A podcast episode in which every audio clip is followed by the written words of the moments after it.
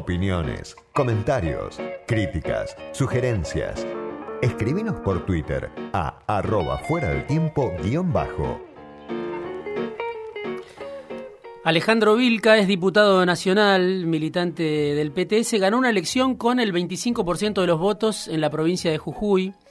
El año pasado, claro, escuchaba hace algunos días eh, a Cristian Castillo, decía, no se habla de Alejandro Vilca, se habla de Milei porque sacó 15% de los votos en Capital Federal, pero Alejandro Vilca sacó 25% de los votos en Jujuy y no se habla tanto como eh, se habla de Milei. ¿Por qué será, no? Y además con una trayectoria de haber sido durante muchos años recolector de residuos en eh, San Salvador de Jujuy. Eh, ¿Cómo estás, Alejandro? Gracias por venir esta tarde, fuera de tiempo. Bueno, un, gusto estar acá, así que bueno, gracias por invitarme. Eh, y la verdad que bueno, un orgullo, ¿no? Un poco lo que contabas. Eh, yo sigo siendo obrero de recolección, solamente estoy en licencia, ¿no? Por cargo de mayor jerarquía, bueno, por estar como diputado. Y bueno, termina mi mandato y tengo que volver, ¿no? Será la recolección, será otro lugar, pero bueno, siempre lo hemos tomado esto como un puesto de lucha, ¿no? Nosotros somos obreros, militantes de la clase trabajadora y bueno, yo lo tomo de esa manera, ¿no? Nunca tuvimos ambiciones personales, ¿viste? Esta de, de escalar, apuesto, no, no, por el contrario. Eh, nosotros ganamos como un trabajador, ¿no? Yo sigo ganando como en la recolección de residuos y el resto se dona, ¿no? Y yo creo que eso digo, viendo el 25%, hay veces que por ahí hay periodistas me dicen, che, pero es mucho eso, no, no, es común. Eh, uno por ahí no cae, ¿no? Pero también refleja una situación social, ¿no? De la provincia de Jujuy, un contraste entre mucha pobreza, desigualdad social, pero también una ambición de, de mucha gente, ¿no? Que quería decirle basta al régimen político jujeño, ¿no? De un bipartidismo pero también eh, lo veía como una forma de expresarse, de expresar otra alternativa de los trabajadores, de la izquierda, porque no es común también ¿no? que un obrero eh, le dispute a Gerardo Morales o al PJ, porque ahí yo, por ahí esto siempre le comento, ¿no? En Jujuy es como un régimen feudal. Eh, cuando uno habla de casta, bueno, nosotros lo venimos diciendo hace un montón porque el sistema político jujeño, la gran mayoría de los que hacen política, eh, no solamente gente de gran poder económico, sino, bueno, son doctor, el ingeniero, son todo aparte familia, ¿no? Familias históricas, ¿sí? Que se disputan el poder. Eh, además que son dueños de empresas, grandes campos, señores feudales. Entonces es un poder económico, además de que existe un régimen electoral muy hecho a medida de ello, ¿no? La aparición de la izquierda y sobre todo de candidaturas obreras eh, golpeó ese régimen lo cuestionó, lo cuestionamos muchísimo nosotros, desde los más de 24 familiares que tiene Gerardo Morales, hasta cómo estructuran la provincia a medida de ello, ¿no? Y además, eh, yo te digo, ¿no? El complemento esto, además de ser obrero, pero de ser colla, eh, también, ¿no? Le, le imprimió otra cosa, porque hace rato le comentó un periodista, ¿no? Que me decía, mirá, ya los los diputados, los funcionarios, todos tienen apellido francés, inglés, español, pero nunca un apellido Colla. Bueno, eso tiene la excepcionalidad de esto y creo que le devolvió mucha, eh, mucho ánimo y, y ganas de pelear ¿no? a muchos trabajadores. Bueno, vos vivías o vivís cuando estás en Jujuy en Alto Comedero, si bien, eh, si lo tengo bien entendido. Viven 100.000 personas ahí, el 65% de los que trabajan lo hacen en tareas no registradas, justamente lo que estábamos hablando un poco en, el editorial que yo comentaba, eh, los trabajadores informales. Y te quiero hacer una pregunta personal primero, si querés, ¿no? Este, llevas seis meses más o menos como diputado, siete meses, acá en Buenos Aires, donde se toman gran parte de las decisiones, para bien o para mal.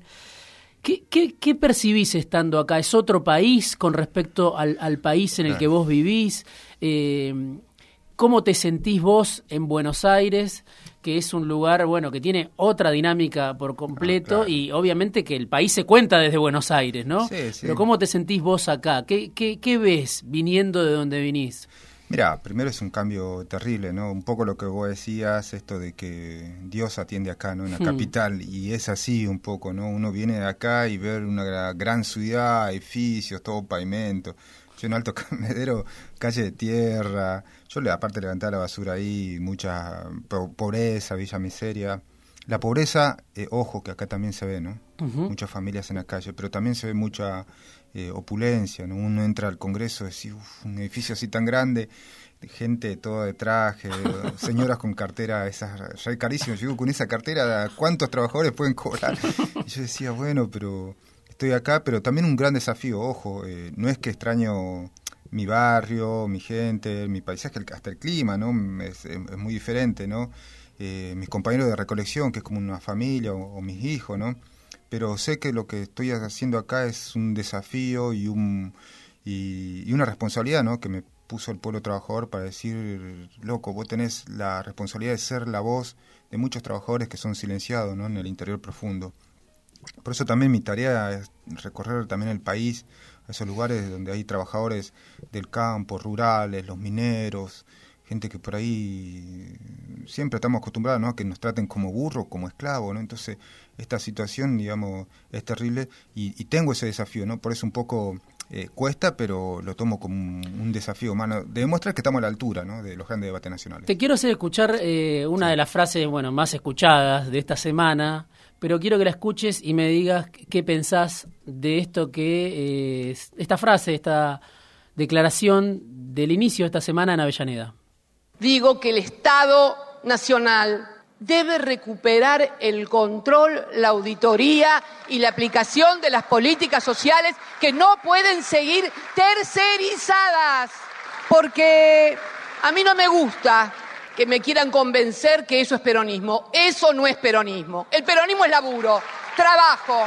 No es depender de un dirigente barrial para que me dé el alta y la baja. No. ¿Qué pensás de lo que dijo la vicepresidenta? Vos sabés que tengo ahí un almacenero que es a fin del frente de todos y la otra vez lo, le voy a comprar y me dice, no, no sabe lo que dijo, una barbaridad. Muchos amigos que son, digamos, del espacio, ¿no? El frente de todos me decían, no, miré una barbaridad lo que dijo esto, no, no sé, le cayó muy mal.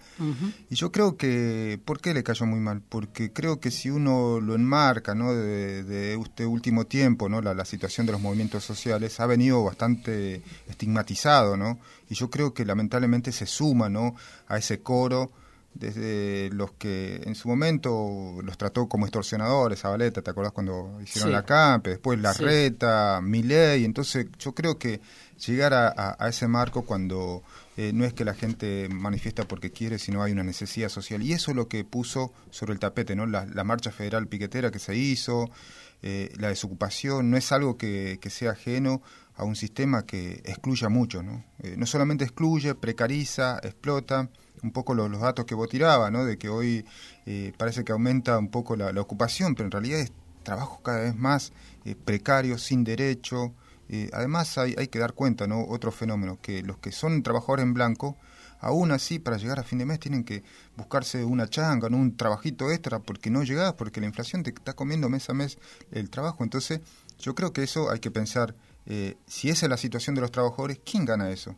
Ganan los que exportan, los que venden en dólares, los que fugan, eh, la gran industria, porque no es que Argentina no crece. Hoy eh, los economistas dicen bueno que eh, el, crecimiento de Argentina parece que, va a ser mayor ¿no? por el contacto internacional.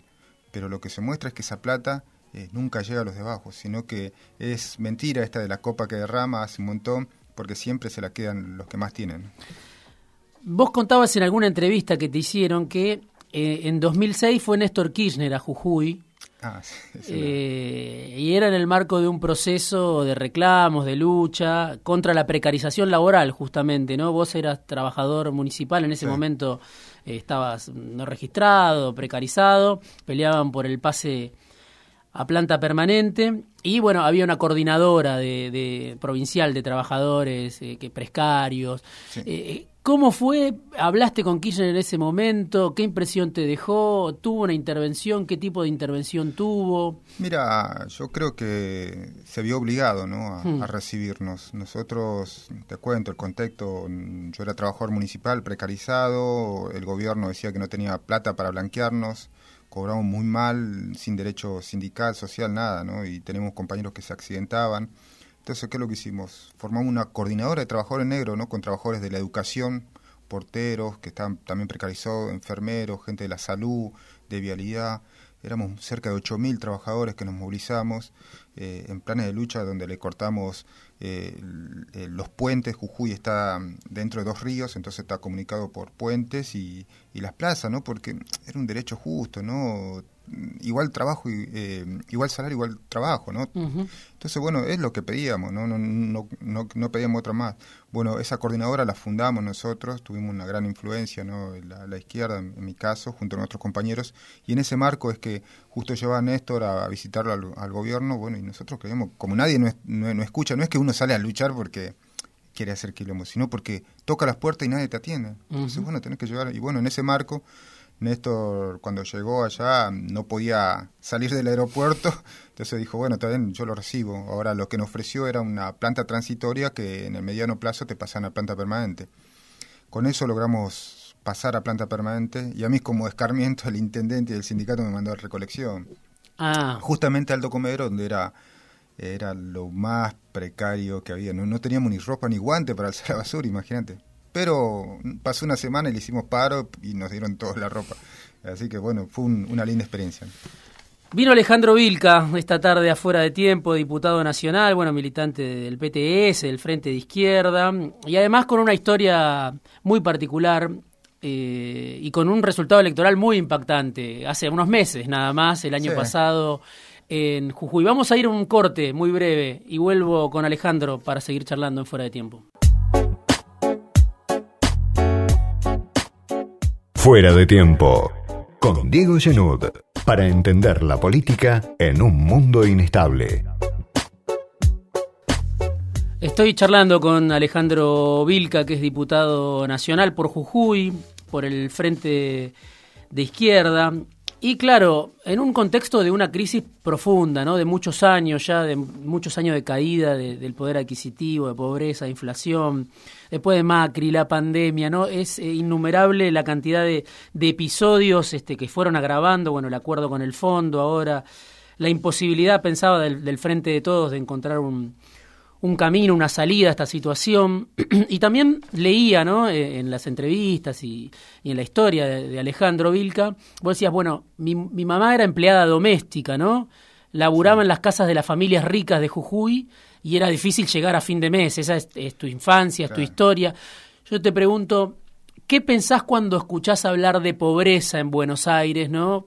Cuando ves lo que se dice en los medios habitualmente, o desde el poder, o desde la política, el gobierno, la oposición, porque todo el mundo parece preocupado por la pobreza, ¿no? Este, y se echan la culpa unos a otros por los indicadores de pobreza. ¿Qué, qué, qué pensás vos? ¿Qué te genera a vos la discusión que se da? ¿Qué es lo que está mal enfocado? ¿Qué es lo que se ignora cuando se habla de estos temas? Mira, lo primero que se me viene a la cabeza es hipocresía. Eh, en Jujuy lo hemos visto a, Macri yendo a bailar a la quebrada boca con Gerardo Morales y prometer pobreza cero. De eso nada se cumplió, al contrario, la pasamos muy mal. Y este gobierno yo creo que mucha gente también se decepcionó ¿no? de Alberto Fernández. Si hay algo que hemos visto en todos los lugares que la gente se volcó el, el AI 2019 cuando te decían y la pasó peor, ¿entendés? Entonces hay mucha bronca, hay mucha decepción.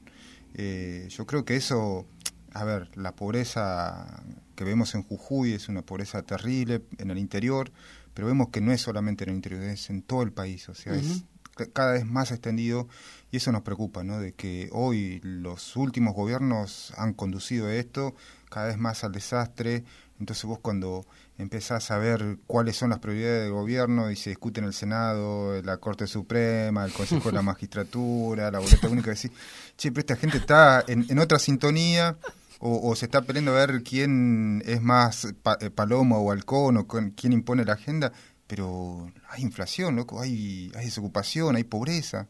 ¿Qué pasa? ¿No, ¿No la prioridad? Bueno, es algo que nosotros permanentemente con Nico del Caño, con Miriam Bregman, nos peleamos ahí en el Congreso para decir, loco, hay otra agenda, eh, generemos puestos de trabajo. Nosotros venimos presentando proyectos con esto, la reducción de la jornada laboral, eh, qué sé yo, que el fondo que te dicen, eh, fondo para parar el fondo, no sea para eso, sino que sea para eh, crear vivienda, ¿entendés? Bueno, ahí yo creo que hay una eh, hay una situación de la política argentina que está enfocada más eh, en otro aspecto, ¿no? en garantizarle los negocios a los ricos, pero también en ver cómo va a ser el, destino del 2023. ¿no? Ellos están más preocupados que de eso que en resolver los problemas sociales.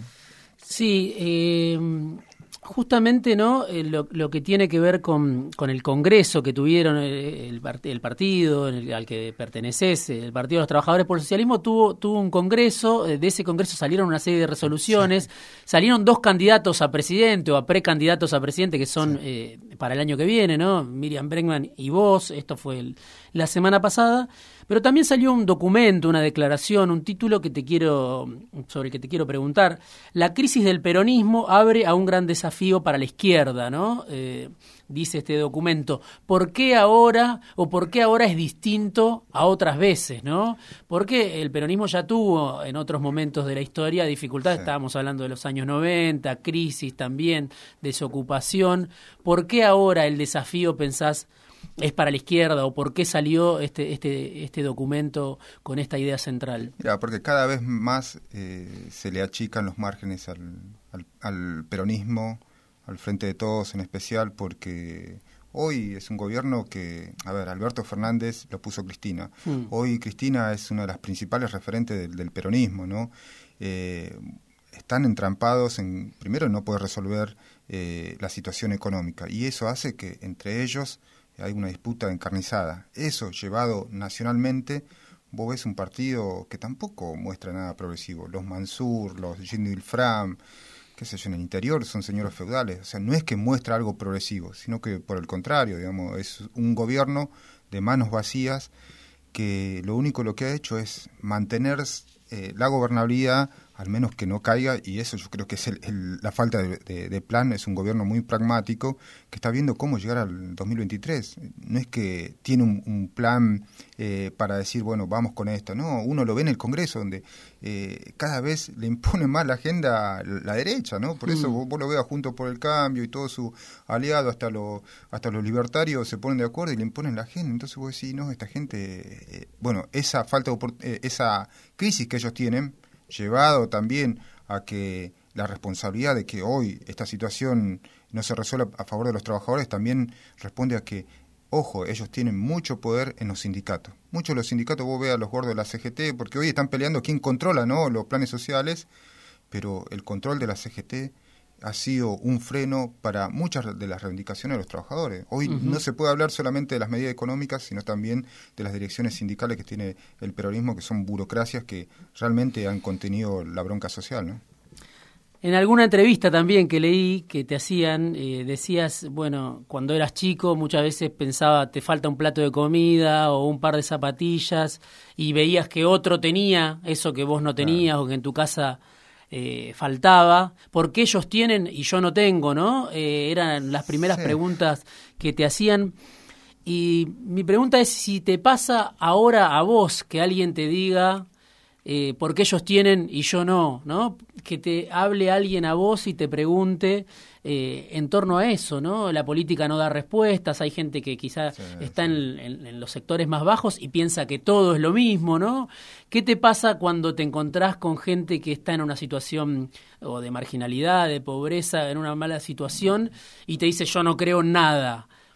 Mira, justamente eso es lo que genera no la política. Por hmm. eso uno cuando habla de, la política es lo que crea bronca, decepción, porque vos ves a los políticos esto y la gente dice, no, esto es una porquería, todo, yo no creo nada. Pero ojo, eso tiene un mensaje peligroso, ¿no? Porque justamente ellos lo que no quieren es que la gente se meta, entonces ellos van a seguir gobernando por siempre. Nosotros al hmm. contrario, lo que le decimos a la gente, loco, esto se puede cambiar. Si es tan desigual, no es por culpa tuya, es por culpa de ellos. Ahora, justamente nosotros tenemos que tomar el poder en nuestras manos, sobre todo la clase trabajadora, ¿no? Porque siempre se lo digo a los compañeros, ¿no? De laburo que siempre se enojan y se nota una por Mira, los trabajadores tenemos dos cosas importantes. Somos los que hacemos funcionar todo, creamos todas las riquezas y además somos la mayoría. Entonces, ¿cómo puede ser que el 2% de, de los habitantes nos dirijan al, al, al resto? ¿entendés? Entonces, abramos los ojos, nos organicemos. Por eso el desafío de este, yo meterme en política, sí, porque muchos compañeros me decían, el laburo me decían, no, Alejandro, ¿por qué te metes? no, loco, es que, ¿sabes qué? Que si no nos metemos, vamos a seguir esclavos por siempre, entonces tenemos que ser más los que hagamos política, los que construyamos nuestro partido, los que nos organicemos, porque si no, vamos a terminar esclavos. Y como ellos quieren, ¿no? Vos, lo escuchaba mi ley, y es, pero ellos prácticamente quieren que seamos esclavos, que retrocedamos la historia. Bueno, no, Nosotros creemos que el futuro es un futuro socialista de la clase trabajadora donde pongamos toda la riqueza, la ciencia y la técnica en función de las necesidades sociales. Y eso lo puede hacer la clase trabajadora. Te veía también en una entrevista que te hizo, si no me equivoco, Fontevecchia en perfil, y ahí el título era, bueno, Gerardo Morales viene a Buenos Aires, tiene un discurso, pero en Jujuy gobierna con, con mano de hierro. ¿Vos cómo ves la relación hoy de Gerardo Morales con Macri, ¿no? Que parece que se están peleando, que Gerardo Morales habla en nombre del radicalismo, que defiende las banderas de Irigoyen, Gerardo Morales, y sale a cuestionar a Macri que se que ataca al radicalismo y lo compara con el peronismo. ¿Cómo ves el juego nacional de Morales vos conociéndolo desde Jujuy? Mira, es un político muy hábil, él sabe tejer las alianzas. ¿no? Mira, yo te digo, en Jujuy mantiene una estrecha relación con el PJ. Hmm. Yo cuando le decía eso a Fontequia, mm, digamos, me olvidé o, se me pasó plantearle de que el poder de Gerardo Morales no es que sea un señor súper poderoso, puede decir, ¿dónde saca tanto poder? El poder, ¿sabe quién lo da? El Frente de Todos, el PJ. Le da diputado, le vota todas las leyes, los jueces, eh, la justicia prácticamente un riñón, entonces los sindicatos son prácticamente afines a Gerardo Morales, entonces controla todo. Entonces es el poder. Y él ha sabido tejer buenas alianzas acá en Buenos Aires. Vos fíjate, ¿quiénes fueron los primeros lobistas para que se apruebe el acuerdo con el Fondo Monetario Internacional? Gerardo Morales. Hmm. Vos lo veías en, en esa sesión, estaba Gerardo Morales en los pasillos hablando para garantizarle los votos a Alberto Fernández. Bueno, eh, vos sabías que eh, Jujuy es una de las provincias que recibe más ATN eh, más que las provincias quineristas, o sea, donde hay gobernadores. Eso es porque teje esa alianza, ¿no? Entonces tiene ese doble discurso, ¿no? Acá se pinta democrático, pero allá eh, maneja la provincia con puño de hierro, ¿no? Apoyó en la justicia donde persigue a los opositores, ¿no? Sergio Massa, ¿no? Es otro gran aliado de, del... Y sí, son los mismos aliados, ¿te de un lado ahora. Bueno, eso es lo que da bronca a mucha gente que dice, mira, este está de un lado, este del otro, al final se pelean, después están todos unidos. Bueno, eh, si hay algo que reconocer por lo menos de la izquierda y muchos nos reconocen nuestra consecuencia. Nosotros puedes conseguir o no, pero siempre estamos en el mismo lugar, del lado de la clase trabajadora. ¿no? Lo último te pregunto, Alejandro, eh, tu vieja murió en la pandemia, murió por COVID, ¿no? No sé si vos estabas en, Jujuy en ese momento, en qué situación fue que, falleció tu vieja, ¿Qué, te, obviamente el impacto que te debe haber generado. Sí, además, mira, Diego, o sea, te comento esto más personal. Mi hmm. vieja ha sido algo central para mí, para mi familia, porque nosotros somos cinco hermanos, nos criamos con mi vieja de muy chiquito.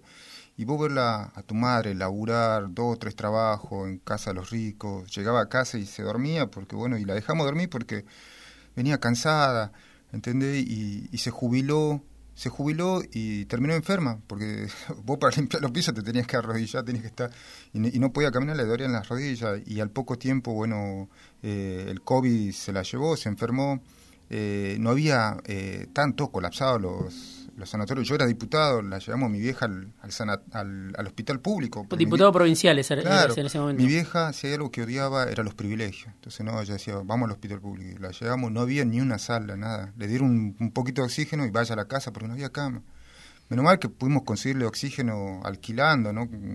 Salía carísimo. Pudimos resistir un, una 24 horas. Después ahí no le dio el mal corazón y la verdad que terrible, ¿no? Porque yo la lloré a mi vieja, ¿no? No la podíamos ver, mi hermano estaban en otras provincias, no podían venir a despedirla, pero no, no daba bronca, ¿no? Primero porque todo había colapsado, no había buena atención. El, cuando se enfermó el gobernador o el presidente del PJ, habían hecho un hospital en su casa. Yo así como mi vieja, muchos fallecieron, pero también me da bronca ver la fiesta de, bueno, la de Alberto Fernández, el hmm. cumpleaños, los, o los hmm. mariachis y, eh, de Carrió, ¿viste?